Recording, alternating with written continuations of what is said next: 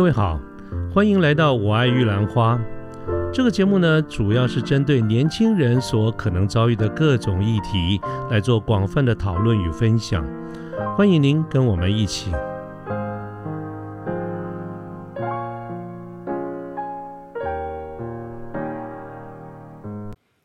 各位好，我是卢天记，现在是民国一百一十一年的六月十九号星期天的傍晚。今天想跟各位聊一部聊一本我最近看的新书，我觉得蛮有意思的。这本书叫做《房间里的大象》啊。那在谈这本书的细节之前呢，我想先跟各位快速的讲一个我们大家应该都耳熟能详的童话故事，叫做《国王的新衣》啊。因为先提快速的复习一下，那么待会儿呢，我们在谈到这个细节的时候会需要用到哈。这个故事呢，《国王的新衣》，它是在收录在安徒生童话里面。它第一次发表是在西元的一八三七年，就十九世纪的上半是是前半段啊。那么故事的大意是这个样子了啊，就是说很久很久以前，有一个国王。这个国王呢，当然人蛮蛮好的，蛮不错的。不过他有一个特色，一个特性，一个习惯啊，就是他喜欢穿新的衣服、新奇的衣服、新的样式、新的材质啊、新的颜色等等啊，他是非常喜欢穿新衣服。那这个当然没什么哈，这个无可厚非了哈。那有一天呢，他在他的这个国度里面就来了两个骗子。啊，其实就诈骗集团。那么这个这个这个诈骗集团这两个骗子呢，他们对外宣称他们是一个非常厉害的这个织工织布家，他们很会去织布，很会做衣服，所以他们找了个机会去见这个国王，跟这个国王大肆的吹嘘，他们能够织出非常漂亮、非常美丽的这个衣服啊，所以他们希望能够帮国王织个这个衣服。而且呢，他们特别强调这次的一个差异化，就是我们一般讲的这个差异化哈。他说他们这次的这个这个衣料哈，除了美观、除了好看以外哈，最大的一个特色就是不是每个人都看得到哦。如果是那种生性很笨的人啊，或者是不称职、不 OK 的人，这是看不到的啊。这是最大的一个特色。那国王一听。啊，就来了这个兴趣了，因为他长久以来各种的新奇的这些衣服啦，呃，事物他们都他都穿过了，可是从来没有穿过一个新衣是这种，居然是那种笨蛋看不到的啊。于是呢，国王就非常的受用这件事情，当下就决定委托这个两个所谓的织匠、织布家啊，其实就是骗子啊，说帮他来做这个衣服。并且呢，也分也拨了这些该有的预算啦、场地啦、机器设备啦、织布机啦等等都拨给他们啊，就让他们赶快来开工。所以第二天呢，这两个骗子呢就开始所谓的工作了哈。其实他们根本就是在打混摸鱼，但是呢，啊，他还是这个有模有样的。那其实那个织布机上什么都是空空的，根本就没有什么东西哈。但是他们就这样子做。那这个国王呢，一方面呢。其实国王也没那么笨了哈，这个国王当然也很想了解一下这个进度，而所以他定期不定期的哈安排了一些大臣去巡视一下这个现场，并且让他们回报一下进度。那这个大臣呢到了现场以后一看，其实这两个骗子呢看起来好像有模有样的在那边织布的样子，可是如果仔细一看，这个织布机上什么也没有啊，哪里有东西在织布呢？应该是没有啊。可是看他们真的是织的有模有样的，有有样的哈，好像很努力的在工作。所以他们离开了以后，在回去的路上，这些这些大臣就很为难，到底回去以后要怎么跟国王来报告？如果就按照他们 所看到的，其实是什么都没有哦，照说应该这样回报才对呀。可是。他们没有忘记一件事情哦，就是当时这两个骗子在说服国王的时候，所有的大臣都在场哦，所有的大臣都听到了这一次的这个布最大的特色就是那种笨蛋看不到。所以呢，这些大臣们呢回去就就很犹豫，回去到底要不要讲实话？因为以事实面是什么都没有。可是如果这样讲的话，不就显得自己是个笨蛋吗？而且说不定是真的是真的是这个 笨蛋，所以他看不到。啊，所以呢，衡量了利弊得失之后，这些大臣好回去就开始播报，呃，这个跟跟这个国王汇报，啊，说一切的顺利进行。啊，说还并且加油添醋，形容了真的是妙笔生花，所以一波一波的这个大臣都是这样子做，因为后面的人看前面这样讲啊，啊，是觉得不错，然后后面派了别的大臣去，其实看到什么也没有，他们回来也不敢讲，因为讲了不就表示哎，人家前面的人有看到啊，你没有看到，一定是你笨啊，所以呢，所以连续去了几波的大臣回来都啊这个。带来非常正面的这些讯息啊，包括啊，如果我们要用现在的工程这个阶段来讲的话，就是包括工程验证阶段哈，设计验证、生产验证，乃至于后面的量产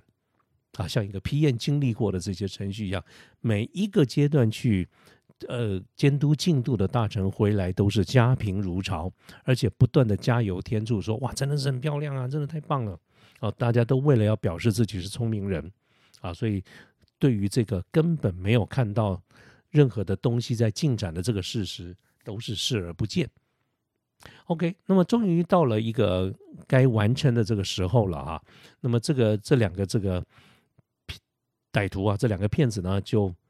呃带了去给国王看啊。所以其实什么什么都没有，但是呢，国王自己也相信这件事情，是因为是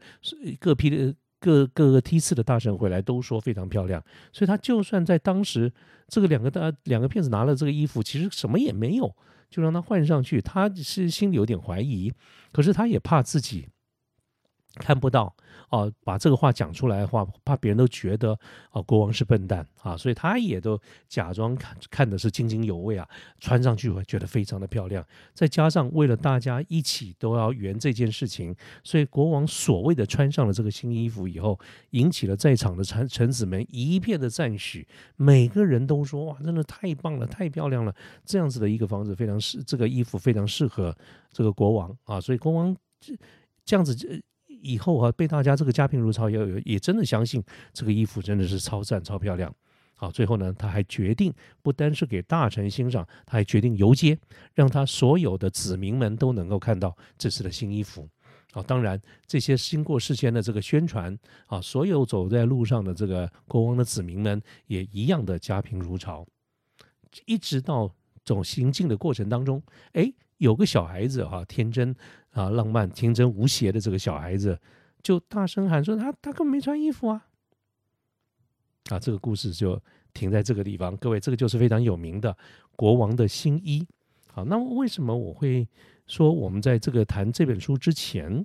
要先讲一下，先快速的复习一下国王的新衣？是因为这次的这本书呢，它叫做《房间里的大象》。它的主题跟我们这整部书谈的，其实就是四个字，叫做集体沉默。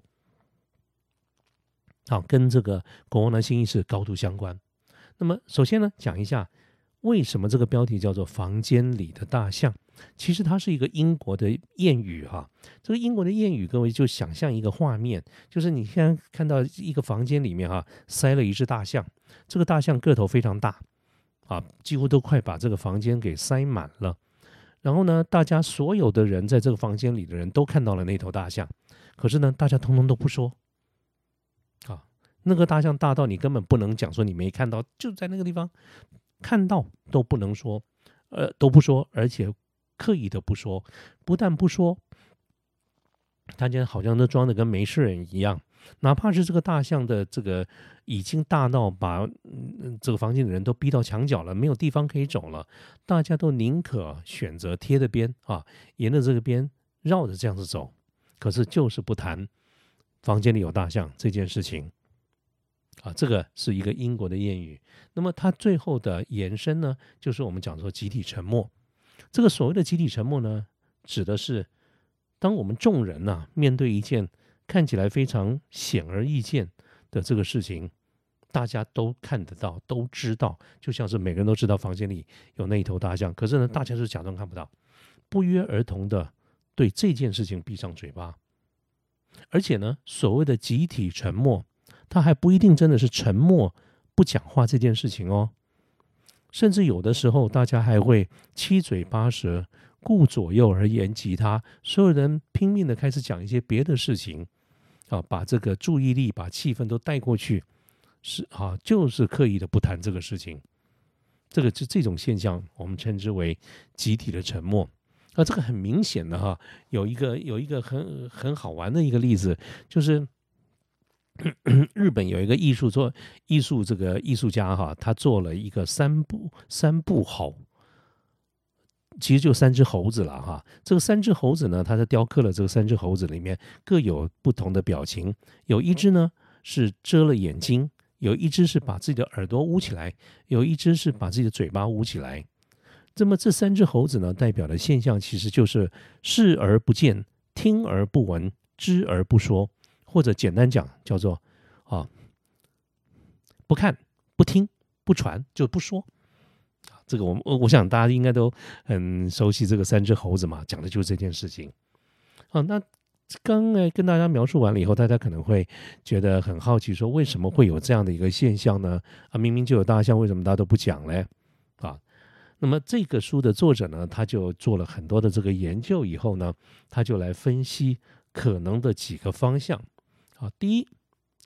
有一些现现象，这种现象是来自于既定的一些文化或者习俗，比如说，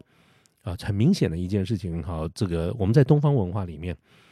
有很大的一个倾向，不去谈性性这件事情。啊，总觉得这是一个不好意思的事情，甚至有人觉得这是一个污秽的这个事情。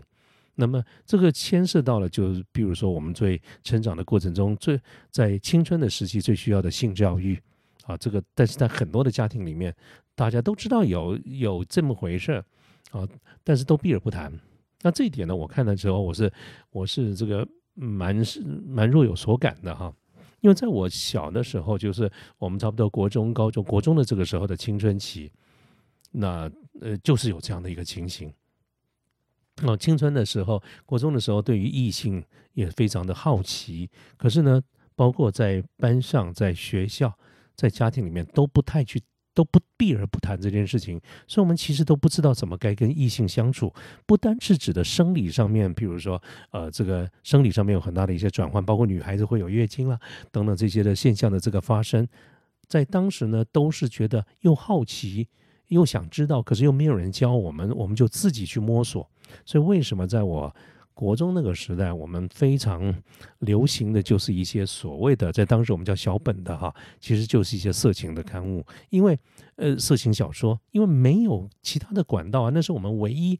对于性这件事情的一个来源啊，所以大家当时哈，这个传来传去，你借我，我借你，那看那个比看教科书还认真。那么面对。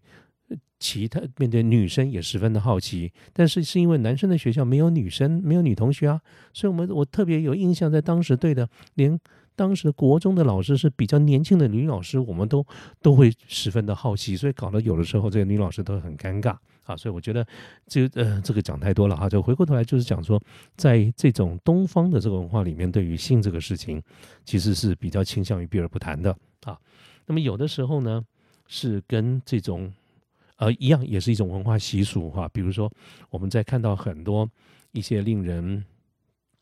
觉得很遗憾的一些家庭暴力的这个事件啊，不止一次。我们在很多的地方都会听到一些受害人他在描述他家里的状况啊，比如说他家里本原本都是很和谐啊，很好啊，呃，这个很快乐的这生活啊。可是呢，可能这个父亲是经商失败啦，心情不好啦，或者是。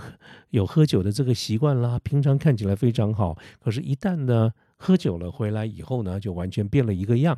啊，那么呃，就可能会很容易的发酒疯、发怒，甚至会去殴打母亲、殴打小孩。呃，可是酒醒了以后，又好像跟没事一样。我们是不是在很多的场合里面都听过类似这样的一个故事？家庭家庭的这种暴力的这种事件。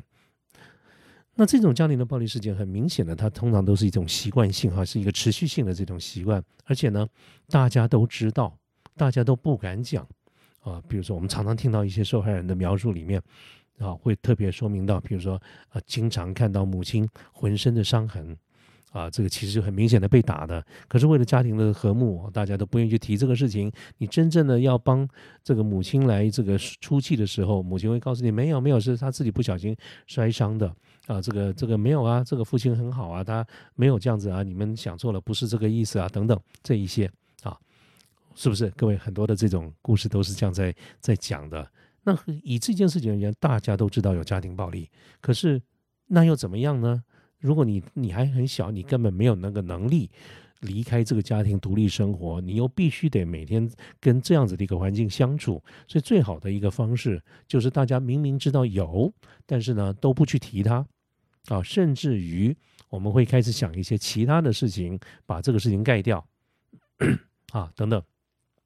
啊，这种呢，这种通常就是跟所谓的这种文化习俗是有关的。那么也有的一些原因，可能是来自于权力的结构啊，比如说这种在在呃，我们最常举例的哈，其实这个不是作者讲的哈，就是说我们再把它就往往去延延伸，像譬如说在中国大陆，在当年的文化大革命，其实是一个非常大的一个。错误的一个运动，这个事情连后来中共自己都评端评定于这是一个时间浩劫，所以他们都承认这是一个不对的这个事情。可是呢，有没有发生？有，但是呢，呃，大家都轻而避，就是倾向于避而不谈它，甚至于啊，有的时候连教科书都会把它抹掉或者把它美化了。啊，那么包括后来的八九民运，哈，一九八九年的民运也都是一样，一些历史上面的一些丑闻或者尴尬，那么常常因为权力的结构的问题，尤其是比较有权力的人，